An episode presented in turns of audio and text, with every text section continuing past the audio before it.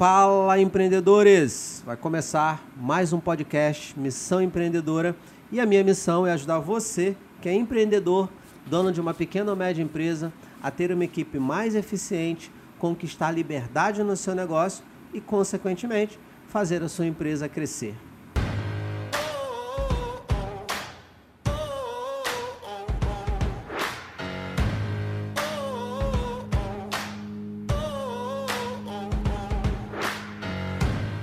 Meu nome é João Rodrigues e mais uma vez aqui comigo, o meu parceiro, né?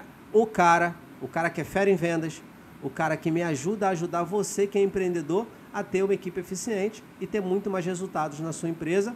Comigo, Júnior Galvão. Seja bem-vindo, meu amigo. Muito obrigado, João. Muito obrigado, empreendedor, por você estar aqui com a gente nessa mais um podcast né, da Missão Empreendedora. Estou muito feliz por estar aqui hoje, porque hoje a gente vai falar sobre o papel do empresário na empresa, João. João, fala um pouquinho pra gente qual é o papel do empresário, qual é o papel do dono do negócio na empresa. Interessante essa pergunta, Júnior, porque quando a gente pensa no papel do empresário, é, eu preciso antes, e eu quero, eu quero criar aqui um plano de voo né, para a gente poder estruturar aqui e entender que o papel do empresário, antes de entender o papel, eu preciso entender qual o momento da minha empresa. E é por isso que eu sempre digo que é fundamental que o empresário, o empreendedor, ele tenha é, a característica de um camaleão. Você sabe qual é a principal característica de um camaleão? João? Conta pra gente, João. O que, que, é isso? A principal característica de um camaleão é a adaptabilidade, né? É, é, ele consegue se camuflar, ele consegue se adaptar ao ambiente, ele consegue se adaptar aos riscos, né? Quando ele vê ali que existe um risco, ele consegue mudar de cor, ele consegue se proteger e quando ele percebe que o ambiente está um pouco mais seguro, ele consegue mudar de fase, ele consegue avançar. Então, essa adaptabilidade do camaleão ela é muito importante para o empreendedor. E o dono do negócio, ele precisa saber exatamente a fase que o negócio está para ele saber que tipo de empresário que ele precisa ser. Ou seja, dependendo da fase da sua empresa, você precisa ser um empresário totalmente diferente. Entendi, João. Mas quando você fala em fases de empresa, explica pra gente. Como assim? A fase inicial é no momento que ele está abrindo ou é, é fases de treinamento? Como assim, João? Como assim frase de, fases de empresa? Então, eu costumo dividir a, a história de uma empresa fazendo um paralelo com a nossa vida, com a vida do ser humano. Então, existe as empresas que são empresas bebês, é aquela empresa que acabou de nascer, então ela tem necessidades muito específicas, como a presença do dono. Então o dono ele está ali cuidando de cada detalhe, porque a empresa ela não consegue andar com as próprias pernas. Não existe processo, não existe pessoas. Nessa fase, o empresário ele é aquela pessoa que compra, que vende, que entrega, que faz tudo.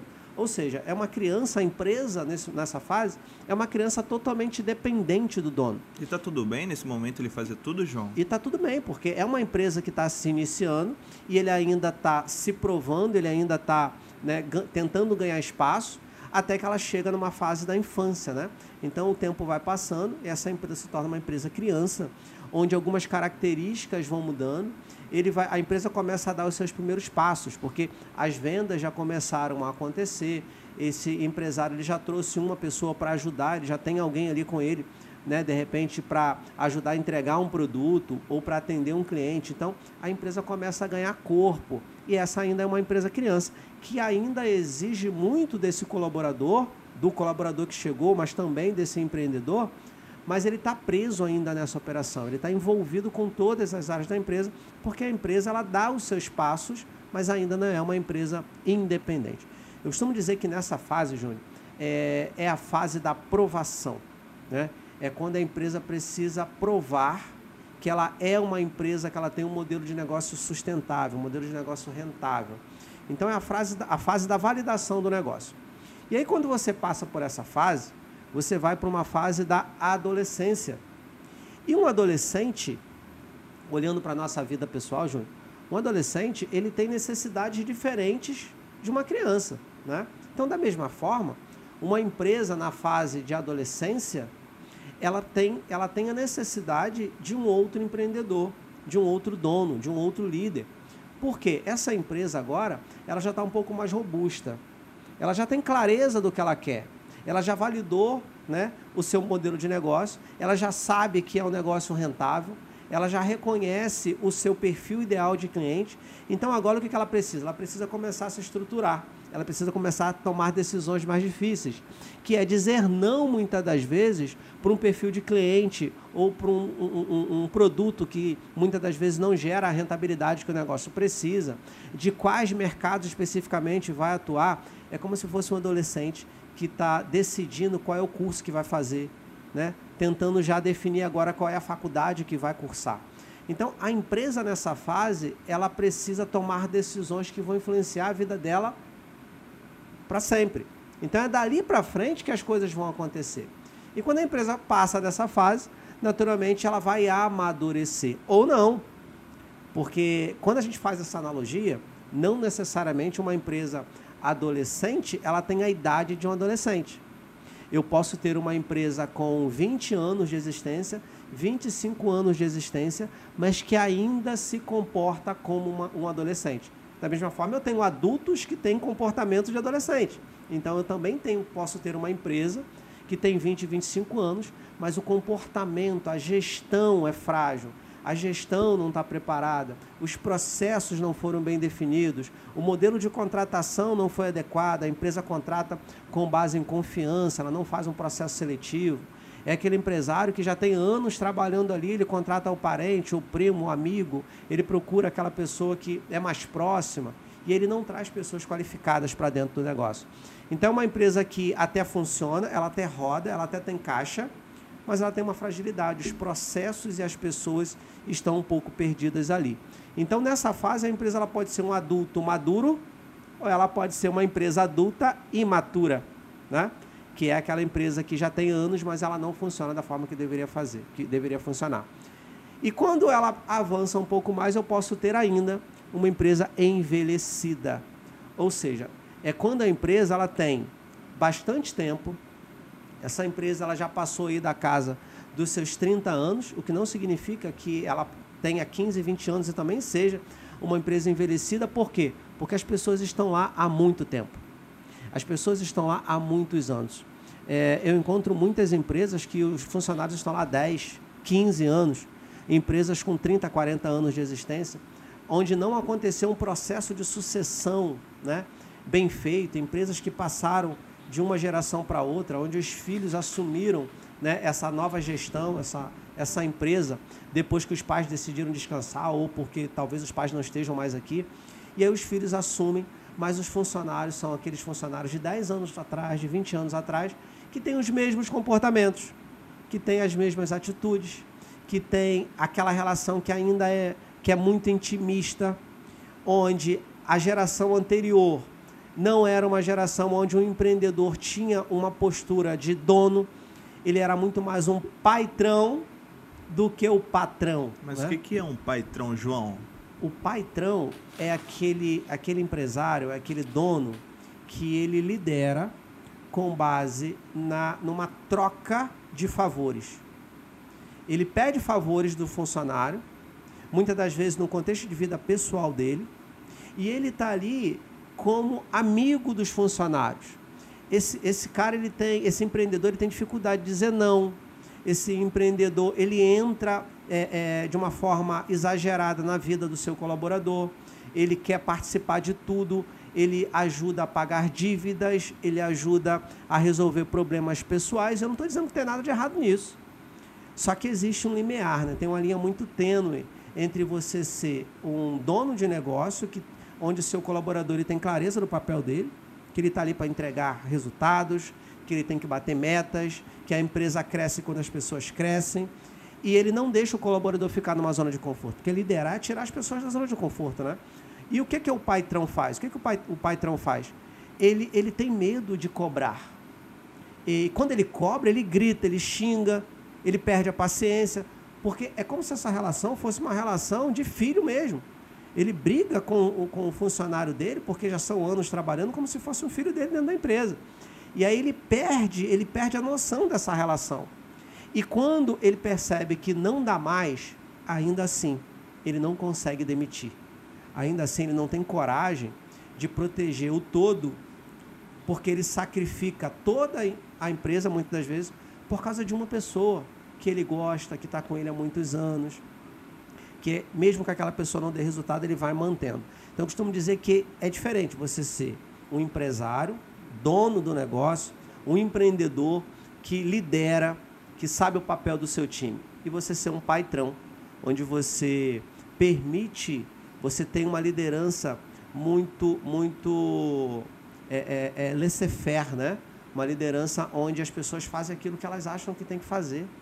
Onde a cultura da empresa é uma cultura de é, é, se não der é porque não deu. João, se não bater meta é porque não bateu. Legal. João, quando você fala de cultura, toda empresa ela tem cultura ou não? É, é, possível que uma empresa de 30 anos não tenha cultura? Ou sim, Júnior, toda empresa ela tem uma cultura, só não de repente a cultura do que o colaborador levou para a empresa ou explica para gente como funciona nesse caso. Vamos lá, é importante a gente entender que é o seguinte, quando a gente fala de cultura, o que, que, que é cultura, né? Toda empresa tem a sua cultura. Porque ah, a cultura, ela é a forma uhum. que nós vivemos. Uhum. A nossa cultura tem a ver com os nossos princípios, nossos valores, nossas crenças, nossos costumes. Então toda empresa ela tem o seu modo de funcionar. Então a cultura é o jeito que a sua empresa funciona. Essa é a cultura que a sua empresa tem. Talvez você não tenha a cultura que você gostaria de ter. Talvez a empresa não funcione como o empresário gostaria que funcionasse. E a questão é onde que está esse grande problema. Porque cultura ela começa a partir dos líderes. Se eu tenho uma cultura onde as metas não são alcançadas, é porque existe uma certa liberdade para não entregar resultados. Né? Se eu tenho uma cultura onde existe, existe conflito, briga, fofoca, é, rádio peão, né? a rádio peão ela vai sempre existir, mas uma rádio peão né, é, é muito intensa ali, onde as pessoas estão o tempo todo falando do outro setor, é, elas estão gastando tempo fazendo fofocas dentro da empresa, elas estão gastando tempo falando mal um do outro, tudo isso é cultura. E isso começa por uma questão onde o líder ele não consegue colocar as pessoas no seu lugar. Então ele tem uma cultura do deixa as coisas acontecerem. Ele até tenta corrigir, mas ele não tem as ferramentas certas, ele não sabe usar as ferramentas certas para corrigir isso. Em contrapartida, tem outras empresas que têm uma cultura de resultados, onde as pessoas sabem o seu papel, porque a empresa também tem clareza da sua missão, a empresa tem clareza dos seus objetivos, a empresa tem clareza de quais são os princípios e os valores que norteiam e devem nortear os comportamentos e atitudes de cada colaborador, o que é aceitável dentro da empresa, o que não é aceitável dentro da empresa. Então, na proporção que a empresa cresce, ela precisa rever quais são os seus princípios. O empreendedor precisa avaliar se os resultados que ele vem obtendo estão de acordo com aquilo que ele planejou. Porque não existe nada pior do que você montar um negócio, contratar pessoas e você se perder no meio do caminho. Eu vejo muito isso, Júnior. Os empresários eles se perdem, é muito comum, né? Que o empresário ele perca a mão do negócio, ele perdeu o controle. E por que, que a cultura é importante? Porque quando a empresa não tem a sua cultura, quando a empresa não traz claro, não tem claro o seu papel, aquilo que ela quer entregar, cada colaborador traz a sua cultura.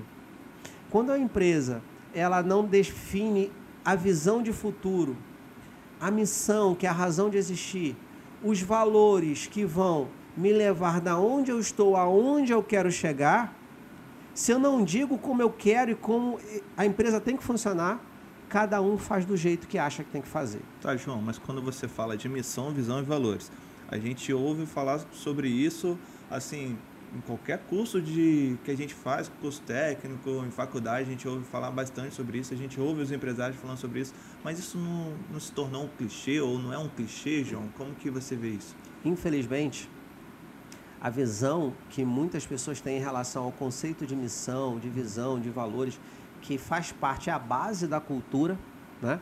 porque a partir desses conceitos que eu vou criar o meu manual de conduta, o meu manual de cultura, né? E aí eu vou ter da direção para minha empresa. Muita gente negligencia a importância disso. E como você muito bem falou, qualquer curso hoje de administração, seja técnico, seja nível superior, ele vai começar a formação de um administrador a partir do entendimento do que é, é a importância de uma missão, da visão, dos valores, dos princípios, né, de, da empresa ela ter né, toda essa comunicação clara, porque a empresa que não sabe para onde vai acaba chegando em lugar nenhum. Então isso é muito importante, Júnior. Então assim, é, as empresas acabam tendo uma frase muito bonita, pendurada num quadro, ou num plano de negócios, ou até mesmo um planejamento estratégico que tem lá alguma coisa escrito que ninguém sabe o que, que é. É isso que eu ia te perguntar. Se missão e visão valores é aquele quadro bonito que fica na parede lá com um textozinho, né? Que ninguém sabe, nem o empresário sabe de qual Ele que tá não sabe o que, que tem lá, porque, porque foi escrito simplesmente para cumprir tabela. Né? Então você pergunta para o empresário: é, você tem uma missão? E ele responde: tenho, tenho Sim, missão. tá lá no quadro. Tá lá no quadro. Você pergunta: qual é a missão? Ele fala: não, calma aí que eu não lembro, não. Aí Deixa vai pedir alguém, deixa eu pegar o quadro. Ele vai ter que pegar o quadro para ver. Ou seja, não é a missão dele. A missão da empresa não está conectada com o propósito de vida dele. Isso é muito importante, Júnior. Porque a missão da empresa tem que estar conectada com o propósito do dono. Por isso que a gente está falando de papel do dono aqui. O papel do dono é encontrar uma forma e pedir ajuda quando ele não sabe fazer isso, de conectar o seu porquê, né? E aí fica aqui a recomendação, né, do livro Comece pelo porquê, ok? Porque é, é- esse porquê que dá clareza. É o porquê que é do empresário, do empreendedor, que você precisa levar para o seu negócio. Você não abriu essa empresa só para ganhar dinheiro. Tem um porquê você escolheu esse segmento. Tem um porquê trabalhar com esse produto especificamente. Qual é a transformação que você quer gerar na vida do seu cliente? Infelizmente, tem gente que abre empresa só para vender produto e ganhar dinheiro. Essas são as empresas que tendem a fracassar. Essas são as empresas que não conseguem se conectar, elas não conseguem criar suas tribos, suas legiões, elas não conseguem se conectar com o coração do cliente. As empresas poderosas, elas têm clareza do seu papel. Elas não estão preocupadas em vender produto ou serviço. Elas sabem que o produto ou serviço é o meio pelo qual ela faz alguma coisa maior na vida das pessoas. E é por isso que as pessoas se apaixonam por determinadas marcas. Então a sua empresa ela tem que ter uma marca forte. E só se faz isso definindo missão, tendo clareza de visão, tendo clareza de, de, de, de valores e tendo um propósito do empresário alinhado. E aí você consegue educar o seu time, educar a sua empresa, educar todos dentro da sua empresa com base nesses princípios. E aí fica muito mais fácil liderar. O interessante é que quando eu não tenho isso, fica muito difícil liderar, Júnior. Tá, João, mas em que momento na empresa que a gente faz isso? Você falou de fases de empresa. Tem a fase da, da infância, né? criança, adolescente, adulto, empresa envelhecida. Em que momento que a gente faz isso? É desde o princípio? Ou é quando ela alcança a adolescência, quando ela está adulta, que a gente vai se preocupar em desenvolver missão, visão, valores na empresa, desenvolver uma cultura, né? Quando a gente pensa é, em empreendedorismo, o que mais acontece é que é muito comum que os empreendedores eles comecem seus negócios sem clareza disso tudo. É, são poucas as empresas pequenas, porque tudo que é grande hoje começou um dia pequeno. Algumas empresas que mesmo que tenham começado pequenas tinham muito recurso, mas elas foram crescendo, ok? Então tudo que é pequeno hoje pode ficar grande amanhã e tudo que é grande hoje foi pequeno ontem. O que acontece é que quando a empresa é pequena, na maioria das vezes o empreendedor ele não se preocupa com isso. Ele pega a grana, ele investe na estrutura, ele compra produto, ele estoca, ele vai para o campo de batalha e ele faz a coisa acontecer. E aí ele começa a ganhar dinheiro. E ele, daqui a pouco ele traz pessoas. E aí ele vai trabalhando, fazendo tudo aque- aquele movimento, as coisas começam a dar certo, a coisa começa a ganhar corpo, ele começa a ganhar estrutura e ele não para para planejar. A contratação ela acontece sem critério, né, João? E aí ele começa a contratar sem critérios, ele começa a tomar decisões equivocadas porque ele não traçou a visão, ele não consegue selecionar oportunidades, ele não sabe dizer não para nada. Aonde ele vê uma possibilidade de aumentar as vendas ali, ele não, ele não para para analisar, para planejar, porque ele não traçou uma rota. Ele, ele acaba vendendo é, produtos que ele talvez não deveriam vender ou vendendo para pessoas que não têm um perfil adequado e que o produto não atende 100% da necessidade, criando também clientes insatisfeitos, porque não foi planejado. A meta é vender, né? E nem sempre vender vai resolver todos os seus problemas. Calma aí, João. Vender não vai resolver o problema vai da resolver. empresa. Não Explica melhor isso daí, porque tem empresário hoje, se perguntar pro cara, amigo, o que, que você tá precisando aí no seu negócio? Tô precisando vender. Vender. E Todo empresas que vender. já vendem bastante, tô precisando vender. E eu não estou dizendo que, que vender não é importante. Vender é a principal mola propulsora de qualquer negócio. É, e o, o empresário ele tem que saber o momento exato que as vendas dele atingiram um ponto que se ele vender mais do que ele está vendendo, ele começa a entrar numa curva de declínio. Existe toda empresa, ela tem um ponto, eu vou considerar, você tem que considerar é, o seu processo de vendas, você tem que considerar o seu ponto de equilíbrio, você tem que considerar a estrutura de custos do seu negócio e você tem que considerar seu markup, sua margem, tudo isso. Então, isso é uma análise bem apurada, uma análise financeira, para você entender se vale a pena você vender mais a partir daquele ponto que você alcançou. Por quê? Porque quando você vende, você tem custos variáveis nessa venda. Você vai ter o custo de logística, de embalagem, você vai ter que talvez, é, a partir daquele ponto de vendas, ter que aumentar seu custo fixo, vai precisar de mais pessoas para entrega, você vai precisar de um galpão maior para poder estocar. E aí, é- muitas das vezes, essa conta ela não fecha. Ok? Então, vender mais pode quebrar o negócio. É louco isso, Júnior Independente do tamanho do negócio, João? independente do tamanho do negócio. Porque o que o empreendedor precisa entender é que vender mais ele pode sacrificar o negócio, principalmente se esse empreendedor não tiver o seu caixa operacional muito bem definido. Então, eu posso vender mais se eu tiver caixa para suportar o impacto dessas novas vendas no meu fluxo.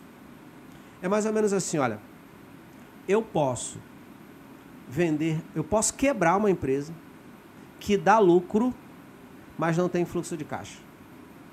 O que eu estou dizendo é o seguinte, olha, mais importante do que ter lucro é ter fluxo de caixa. E isso pouca gente sabe. Às vezes eu estou preocupado em vender, vender, vender, vender, vender, vender, vender, vender. O cliente entra, eu vendo para ele em 10 vezes. Só que o meu fornecedor me vende esse produto em 3 vezes. Significa que eu faço uma pancada de vendas em 10 vezes. Só que o cliente vai me levar 10 meses para pagar. Exemplo. E eu comprei em 3. Significa que eu vou ter que bancar essa operação.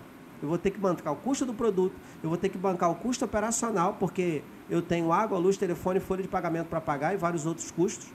Eu vou ter que bancar o custo variável que aconteceu por causa da venda, mas eu ainda não recebi do meu cliente.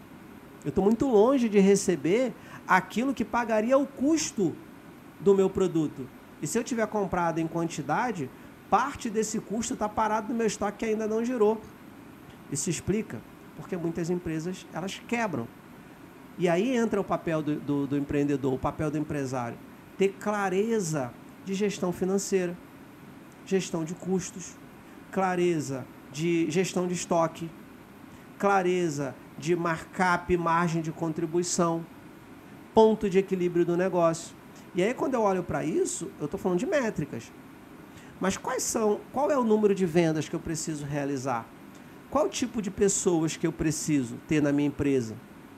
Qual é, qual é as, quais são as metas que eu quero atingir? Aonde eu quero chegar? Então eu costumo dizer que ser empreendedor não é para qualquer um. Porque talvez é, ser empreendedor seja uma das profissões, uma das atividades, né? Porque ser empreendedor na profissão, né?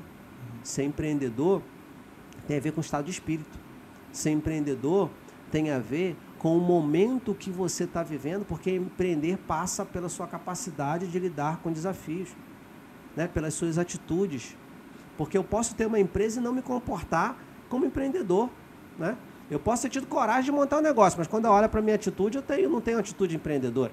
né? Então, ser empreendedor é você fazer o que tem que ser feito, você ter coragem, você enfrentar, você ir para o campo de batalha e fazer acontecer aquilo que tem que acontecer. E muitas das vezes nem todo mundo está preparado para isso. Né? E a gente acaba não tendo a coragem de fazer o que tem que fazer. Ser empreendedor é saber que para salvar a empresa como um todo eu tenho que sacrificar alguém. Ser empreendedor é ter coragem. Se você. É comum muitas das vezes, você pega uma pessoa que tem um problema de saúde, ela tem diabetes, o médico vai chegar para ela e vai dizer: olha, a gente precisa sacrificar é, um pé para salvar o corpo. Às vezes eu tenho que sacrificar uma perna para salvar o corpo. E esse pé ou essa perna, muitas das vezes, é aquele colaborador que está fazendo besteira na sua empresa e o empreendedor não tem coragem de tomar uma decisão. É aquela loja que não está dando lucro e ele está vaidoso, preso, porque a sociedade, os amigos vão dizer o que se eu fechar uma loja? Olha que loucura, gente. E aí ele está preso a questões, né? emocionais dele, ele está preso a conceitos equivocados. Você não vê empresa grande sustentar prejuízo de lojas que não estão dando retorno. Se não está dando retorno, fecha, Júnior. Sabe por quê? Empresa existe para dar lucro. Então, quando eu olho para o papel do empresário, é basicamente isso. O empresário tem que ter essa visão do todo. Tá, João, mas quando você fala sobre isso, eu, eu acho engraçado porque eu vejo a mídia é, romantizando o empreendedorismo, né? falando que empreender é lindo, que empreender é maravilhoso, empreenda mesmo, monta um negócio, é melhor você trabalhar para você do que trabalhar para os outros. E a, a, mídia vende isso como se empreender não, não houvesse não desafios, né? não houvesse problema. Entendeu? Então não tem problema só empreender, mas você está falando que sim, tem desafios, tem problemas, exige Na uma Bíblia visão tá escrito, estratégica, né? Na Bíblia está escrito que no mundo tereis tereis aflição. No mundo tereis aflições, mas tenha bom ânimo. Mas tenha bom ânimo. Quem disse que empreender não vai ter problema? Quando eu escolho empreender, eu preciso saber que o que eu mais vou ter é problema. Então não, não existe romantismo no não empreendedorismo. Tem tem não é aquela coisa linda que a mídia tenta vender. Então, a verdade é que vai ter momentos de felicidade, mas vai ter momentos de dor. E eu escolho viver isso.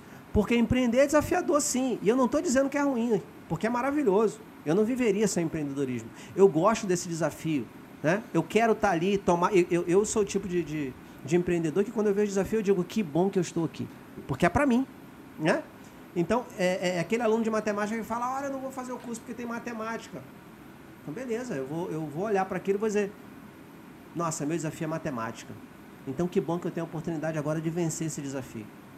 É assim que eu tenho que pensar, eu tenho que olhar para o desafio e eu tenho que ter vontade de superar o desafio, porque se eu não olhar para aquele desafio e encarar o desafio, eu vou paralisar, o medo vai me travar.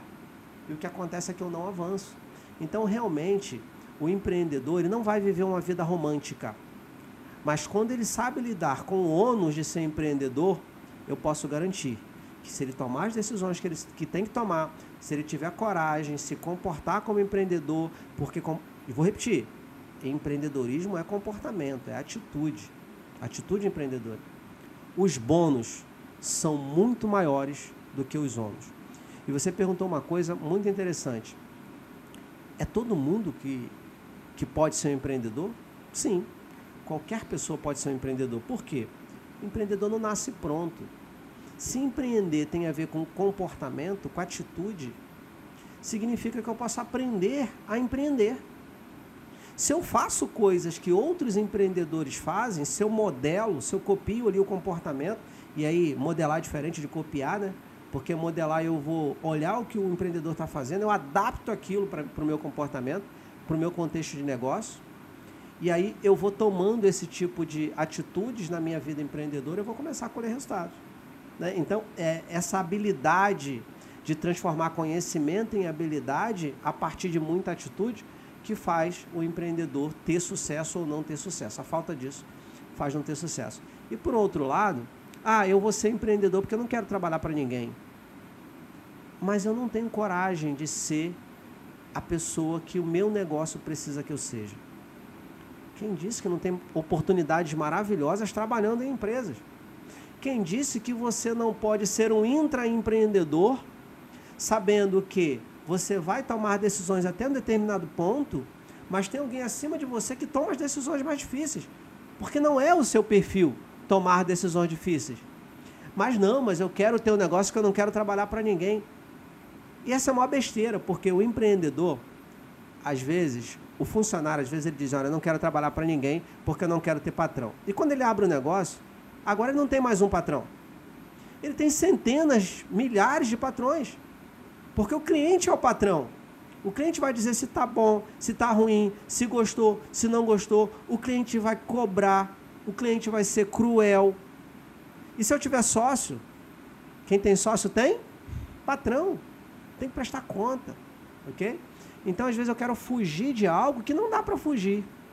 Até porque, se eu não consigo respeitar a hierarquia, se eu não sou um bom colaborador, dificilmente eu vou ser um bom patrão.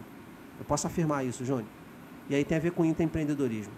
Eu quero ter resultado, eu começo, eu quero ter resultado como empreendedor, eu começo dando resultado como funcionário. Tá, João. É, para alcançar melhores resultados dentro da minha empresa, para eu ter uma equipe mais engajada, para eu ter uma liderança mais eficaz, é, onde que tem que estar o meu foco?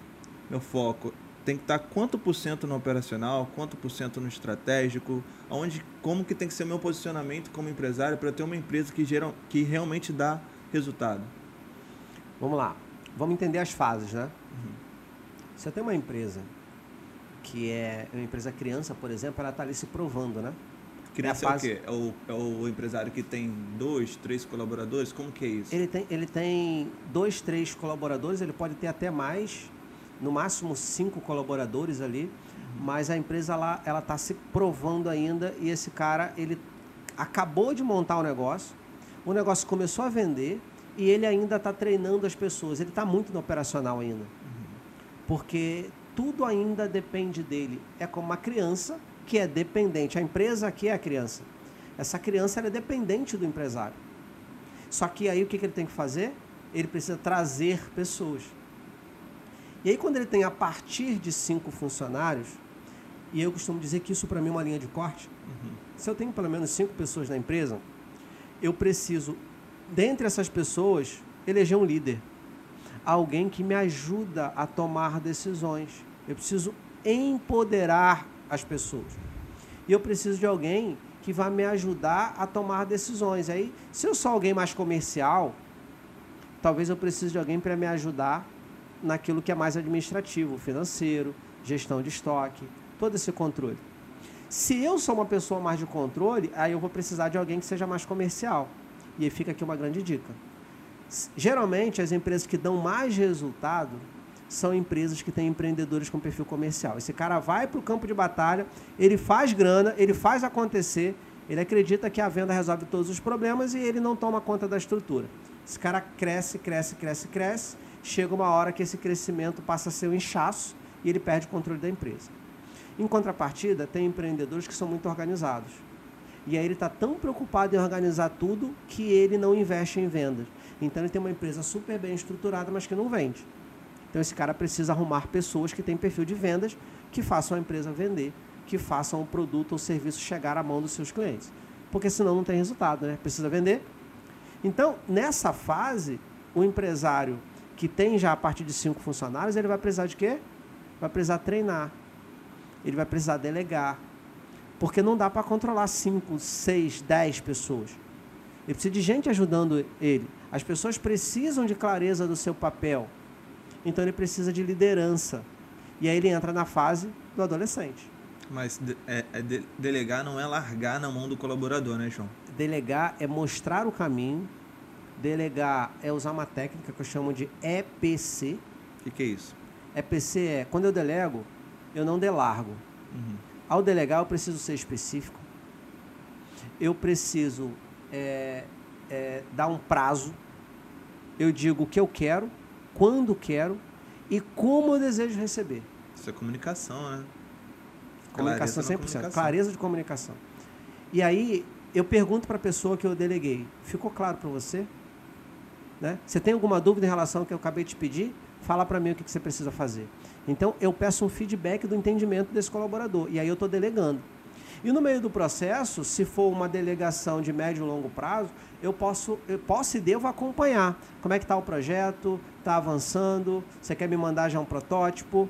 Agora, se for uma delegação de curto prazo, quando você diz como quer receber, você vai dizer, olha, eu quero receber o relatório amanhã até o meio-dia impresso na minha mesa.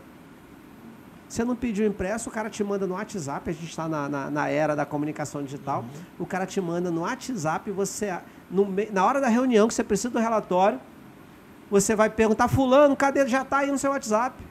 E aí você vai ter que mandar imprimir ainda, né? Para que você possa apresentar seu relatório na, na, na, reunião ou projetar, dependendo da forma que você for utilizar. Então, ser específico, determinar o prazo e como você quer receber, você vai ajudar a pessoa a fazer exatamente do jeito que você precisa. Então, você evita que a pessoa erre e evita que a pessoa fique te perguntando. E aí, voltando, uhum. respondi a sua pergunta? Respondeu, 100%. Bem, então, assim, voltando para a pergunta que você me fez, de entender o papel mesmo do colaborador em cada fase, o que, que ele tem que fazer, ele vai avançando. E quando essa empresa ele tá, essa empresa está nessa fase de adolescência, é fundamental o, o, o, empreendedor, o empresário, o dono da empresa, não só delegar, mas ao mesmo tempo ele trazer processos eficientes para a empresa. Toda empresa tem processo, João? Toda empresa tem um processo que está bem elaborado ou mal elaborado. Como assim? É, é comum as pessoas falarem, ah, mas a gente aqui não tem processos. Tá, existe um caminho que as coisas são feitas. Então existe um processo sim. É um processo que tem gargalos, é um processo que não é fluido, é um processo que não está claro. Muitas das vezes você tem um colaborador fazendo de uma forma, outro fazendo de outra forma. Então você tem duas formas de fazer. Então você tem dois processos mal elaborados ali. Então processo é método, processo é forma, processo é caminho. Então o papel do empresário é entender, olha, a gente está crescendo, a gente está estruturando, a gente está vendendo, a gente está se conectando com muita gente, tem muita gente aqui, tem cada um fazendo de um jeito, eu preciso determinar uma forma única e a melhor forma de todos fazerem a mesma coisa. Então, quando eu determino isso, agora sim, agora eu defini processo. Se eu tiver processos claros, eu vou replicar aquele método, aquela forma, para todos os outros colaboradores. É como se eu mostrasse, ensinasse para todo mundo, olha, é assim que se faz. E todos vão fazer daquela forma. Então, o que, que eu faço, Júnior, com o processo? O processo, ele, ele automatiza. O processo, ele organiza. Ele cria sequência. E aí ele traz o quê? Eficiência. Então, por isso que a gente fala de processos eficientes. Porque é uma forma eficiente de gerar resultados. E o interessante é que não é só o processo que resolve. Porque às vezes eu tenho um processo muito bem definido, que o empresário tem que avaliar, o empresário tem que desenhar. O empresário, se ele não sabe, ele vai buscar alguém que ajude a fazer isso. Mas ele precisa de pessoas qualificadas. É isso que eu ia te perguntar, se só ter processo já bastasse. Não resolve. Processos eficientes com pessoas qualificadas, mais uma boa liderança, eu vou ter resultados crescentes. Olha só que interessante. Processos ineficientes com gente top, mesmo que eu tenha liderança, não vai funcionar, porque esse líder, ele não vai só ficar dizendo que as pessoas têm que fazer, ele tem que mostrar o como, e o como é processo. Olha o contrário. Pessoas qualificadas e processos ineficientes vão gerar resultados ineficientes também. Então, a única forma de uma empresa que está se estruturando, ela melhorar os seus resultados, ela crescer de forma organizada, ela estruturar de verdade, ela ter pessoas qualificadas, que é o principal ativo de qualquer empresa, e ela ter processos claros e eficientes para que a empresa possa crescer e não ter esses gargalos que tiram a paz do funcionário, que tiram a paz não só do funcionário, mas também dos líderes, né, do empresário. Tá. Quando você fala de pessoas qualificadas, João, é, eu olho para minha equipe, eu vejo ali que tem pessoas ali competentes e eu vejo que tem pessoas desmotivadas. É, eu vejo pessoas desmotivadas competentes e vejo pessoas incompetentes motivadas. Como que eu, que eu lido com esses colaboradores, João? Então, aí é gestão de pessoas, né? É, a gente já está falando de uma empresa que tem tá, tá ganhando corpo. Uhum. As relações interpessoais dentro da empresa precisam ser consideradas e é papel do, do líder, né? É, dependendo do, da estrutura do negócio, e muitas empresas erram nisso, elas não têm um setor de RH, elas entendem que departamento pessoal que está sendo realizado lá pelo pessoal do financeiro, que só informa a folha de pagamento, manda a documentação para um contador e recebe folha de pagamento, eles acham que isso é que isso é gestão de pessoas, que são setor de RH e não é. A gestão de pessoas ela tem todo um cuidado com a manutenção das relações, a manutenção do bom clima organizacional, com análise de desempenho, com ações de endomarketing que trazem né, projetos que fazem com que os colaboradores se sintam mais felizes dentro da empresa. Ela faz uma medição de resultados. E a gente falou lá atrás de missão. Se a empresa tem uma missão global, que é a macromissão, cada colaborador, olha que interessante, precisa saber qual é a sua missão no cargo. Quando eu contrato alguém, qual é a missão dessa pessoa no setor dela? O que, que a empresa espera desse colaborador? Porque as pessoas, elas muitas vezes, elas não sabem o que elas têm que entregar. Você pergunta para uma pessoa, qual é a sua missão aqui? Ela fala tarefa. Não, aqui eu faço isso, isso, isso. Não, mas fazendo isso, isso e isso, você tem que entregar o quê? Muda o jogo, Júnior. Isso é uma frase que você costuma dizer, né? O que você faz quando faz o que faz, né? O que você faz quando faz o que faz. Quando você está fazendo essa tarefa, o objetivo desse, desse conjunto de tarefas é entregar que resultado? A missão, ela é o centro da cebola. Uhum. Né? A missão do cargo, que pouquíssimas empresas sabem trabalhar, e esse é um trabalho que a gente faz né, com as grandes empresas que a gente trabalha, né, as empresas que a gente tem trabalho de implementação de cultura, ou reestruturação de cultura, ou, ou trabalho de desenvolvimento de liderança, a gente sempre vai olhar para o papel do líder, né? Qual é o resultado específico que ele tem que entregar. Né? Então, ter essa consciência vai fazer toda a diferença. Porque se o líder ele tem clareza do seu papel, ele conecta isso com a missão da visão da empresa, ele conecta com a missão e a visão dele, o papel que a empresa espera dele, e ele educa o seu time. Porque é estratégia, tática e operação. Eu costumo dizer que o papel do empresário é montar o seu time e fazer a empresa crescer. O dono desenvolve os líderes. Os líderes fazem com que a empresa funcione a partir da operação. Então, papel de gerente é fazer a empresa funcionar.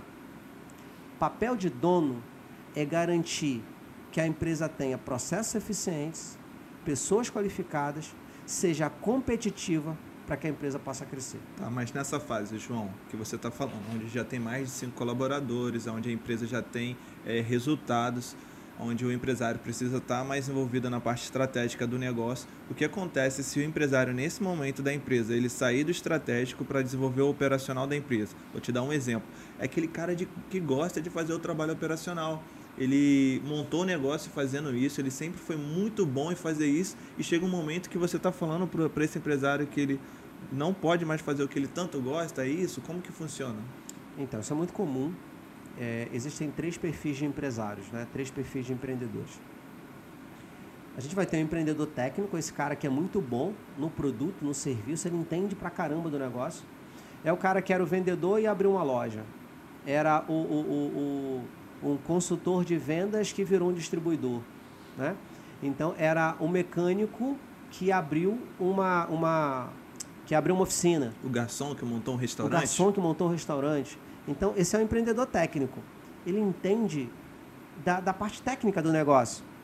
Só que ser empresário, você consegue, nas fases iniciais do negócio, ser esse empreendedor e gerar resultado.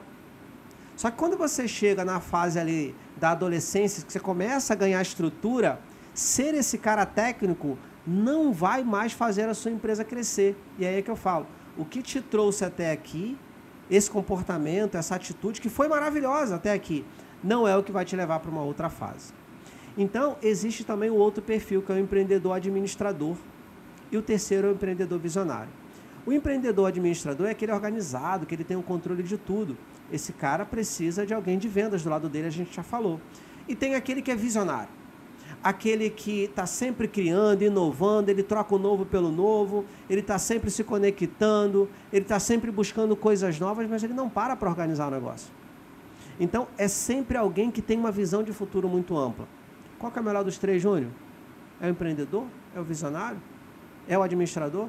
Os três são maravilhosos. E aí eu respondo aqui a sua pergunta. Geralmente esse perfil que está preso no operacional, ele é técnico. Por que, que ele está preso? Porque ele ama fazer. Cresceu assim.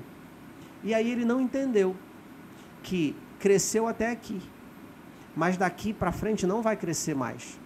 E aí ele precisa agora entender que por amor ao negócio dele, ele precisa se transformar em alguém mais administrador. Ele precisa gerenciar melhor o negócio dele. Ele precisa tomar conta do funcionamento, da estratégia. E aí ele vai trazendo pessoas que vão dando essa liberdade para ele olhar para o estratégico. E você me pergunta, mas João, ele não sabe e não quer fazer, ele contrata alguém que saiba fazer. Mas se ele não quer fazer e contrata alguém para fazer, no mínimo, ele tem o papel de olhar os resultados. Não adianta eu ter o melhor consultor financeiro e eu delargo a gestão da minha empresa na mão de um consultor financeiro.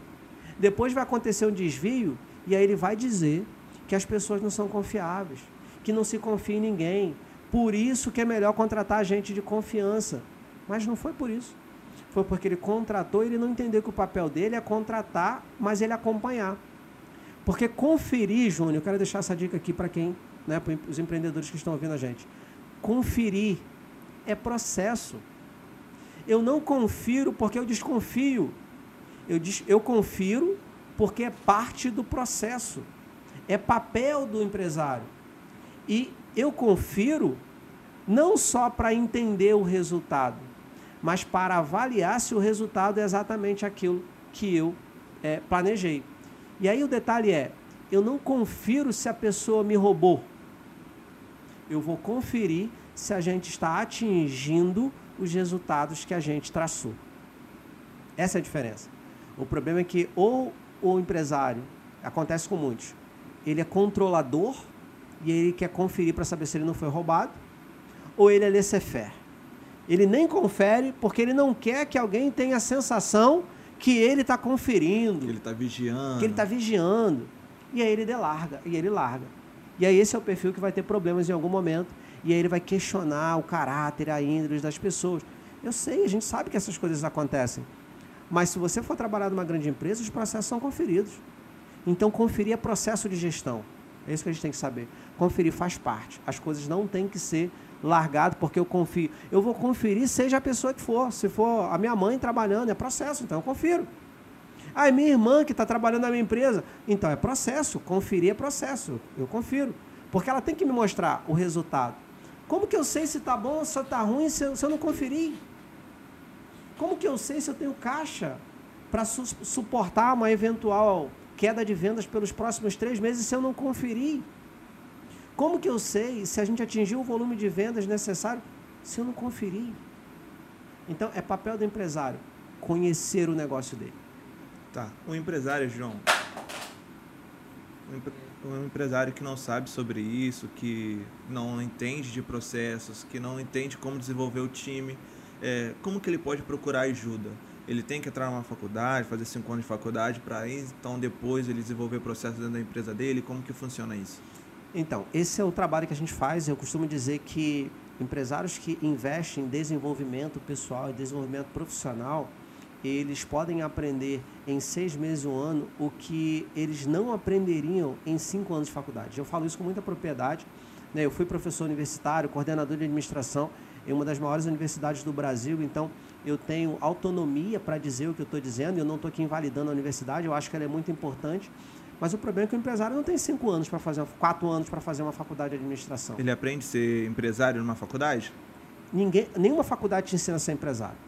A faculdade te ensina a ter visão administrativa. Você sai de lá com o canudo de administrador, mas você não sai pronto.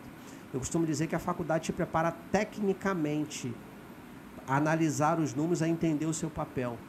Mas ela não te prepara emocionalmente para tomar pancada, para ter coragem de fazer o que tem que ser feito. E é aí que está o problema. Porque resultado no empreendedorismo é 87% emocional e 13% técnico. Hum.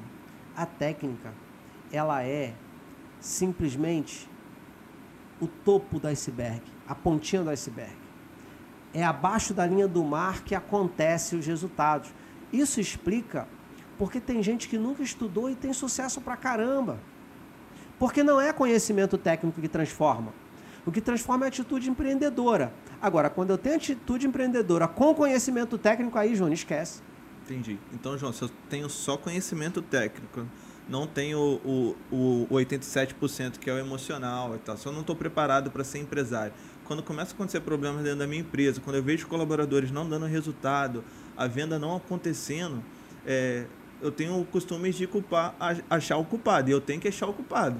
E tá lá fora Entendeu? sempre, né? É sempre é, outro. É a economia, às vezes são os meus colaboradores, eu culpo meus colaboradores, culpo meus gerentes, é, culpo o governo, entende? Isso tem a ver, João, com a pessoa que só procurou a formação técnica, não desenvolveu, se desenvolveu tem, mais? Tem uma coisa muito importante aí, que é o seguinte. É, essa, essa responsabilidade, essa culpa, ela não é do empresário. Uhum.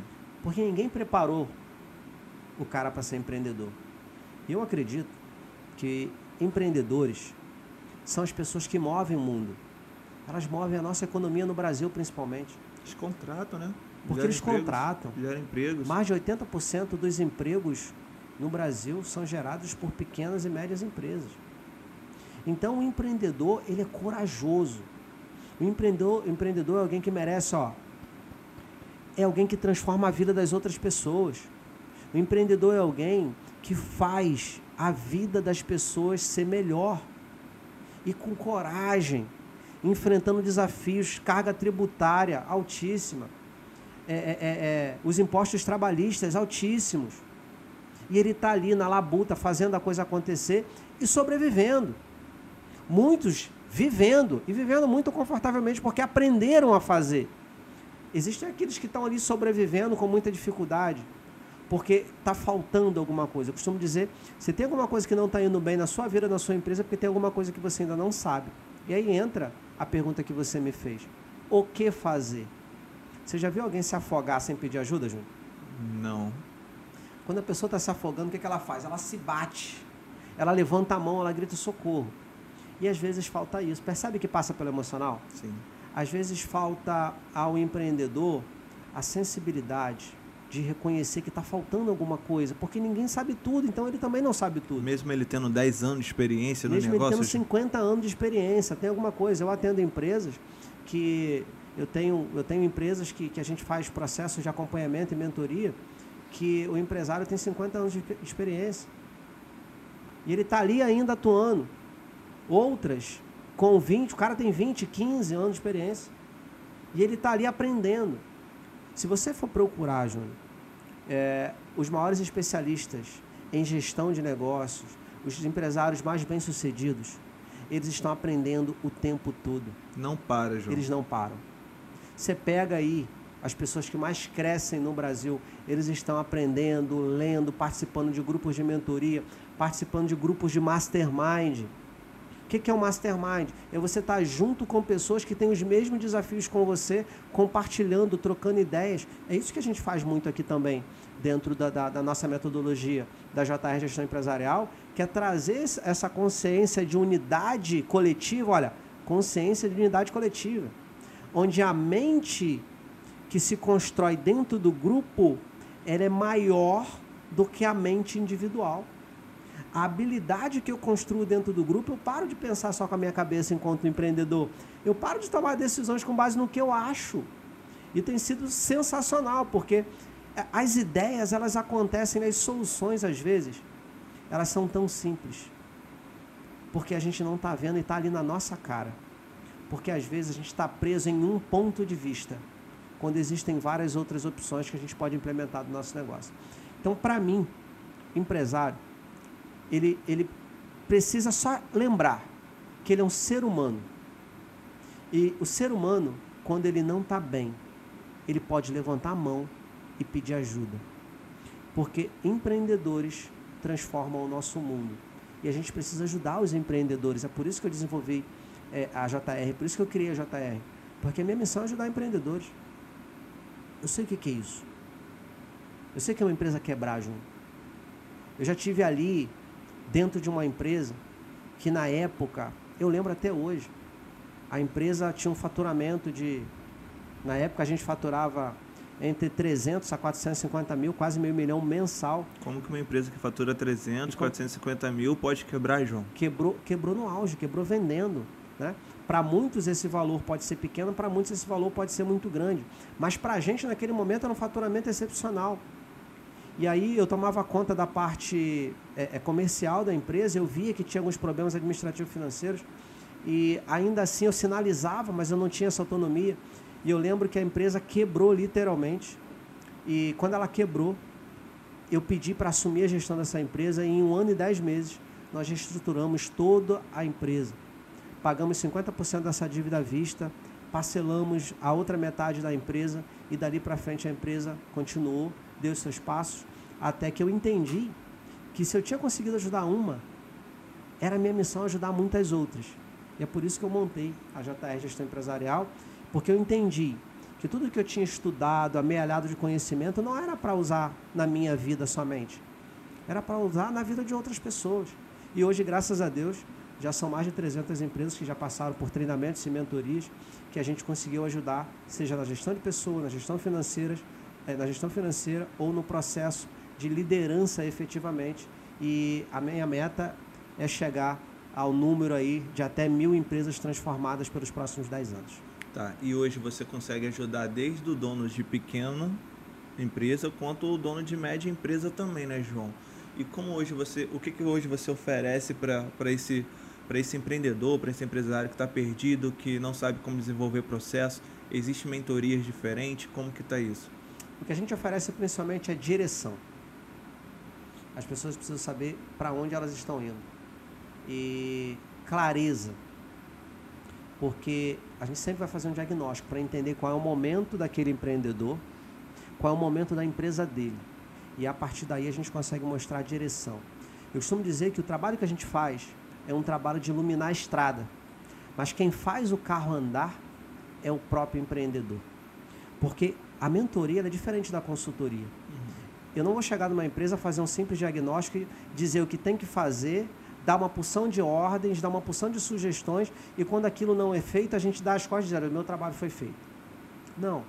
A mentoria é um acompanhamento, ela considera o ser humano que, que existe ali por trás daquele empresário, que tem medos, que falta coragem, que tem que destravar, que tem crenças limitantes, que tem uma história por trás, que colocou a família na empresa, às vezes desqualificada, despreparada, isso virou um grande problema, ele não consegue resolver isso Quais são as questões emocionais que estão por trás? Como é que eu chego para um cara e falo simplesmente manda seu filho embora? Ele não vai mandar.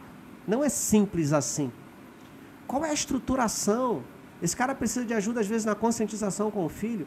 Então, a mentoria é você acompanhar, ajudar essa pessoa naquilo que é mais difícil, que é a estruturação emocional, para que ele possa tomar decisões.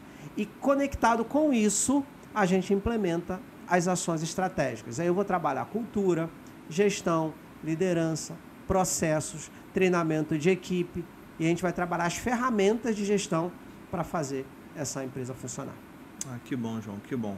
É, hoje muitos empresários estão procurando isso, né, João? Desenvolver processos, desenvolver equipe, desenvolver o time. E a gente vê a importância disso, né? A gente fala sobre isso direto, você fala sobre isso nas suas mentorias, e a gente vê aquele ambiente de troca ali, onde um empresário também compartilhando, compartilhando conhecimento. Aí o outro empresário, nossa, eu estou com esse problema dentro da minha empresa.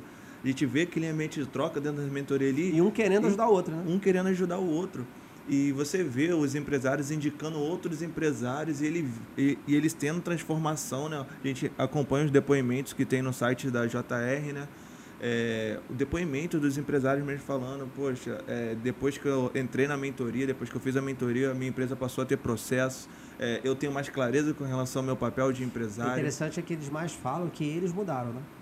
É, pois é. é. Eu mudei e aí a partir da minha mudança a empresa mudou. Então tá. essa é a dica que eu quero deixar aqui. Quando você muda, a sua empresa muda. Porque o contrário também é verdade. Quando você decide não fazer nada, significa que você decidiu fazer alguma coisa. E esse alguma coisa é o suficiente para manter a sua empresa onde ela está até o ponto que ela começa a declinar. Então, de novo, o que trouxe a empresa até aqui não é o que vai levar a empresa para o futuro. E é nesse momento que o empreendedor ele precisa saber o que a empresa espera dele. Quem é esse novo empresário? Quem é esse novo empreendedor que você precisa se tornar? E é exatamente aí que a gente auxilia, que a gente entra, né? ajudando ele a ter clareza e tendo direção para levar a empresa para os objetivos que ele determinou. E esse foi mais um podcast Missão Empreendedora, com o João explicando a fase dos negócios, João explicando qual é o papel do empresário Legal. dentro da empresa, né? E eu acho que hoje foi um dia de muito ganho, João. Acho que hoje ficou muito claro para o empresário, para o empreendedor, qual é o papel dele da empresa, a importância de desenvolver o processo, a importância de treinar e desenvolver o time, porque a empresa existe para dar resultado. Quando a empresa não dá resultado. É ONG. Vira uma ONG, se né, não, João? Se não der lucro, é ONG. Se não der lucro, é ONG. Então, João, vou passar a palavra para você encerrar e se despedir dos empreendedores que estão nos assistindo. Quero agradecer por essa troca e convidar os empreendedores que acabaram de ouvir e assistir a gente para o nosso próximo podcast Missão Empreendedora. Acompanhe a gente aqui.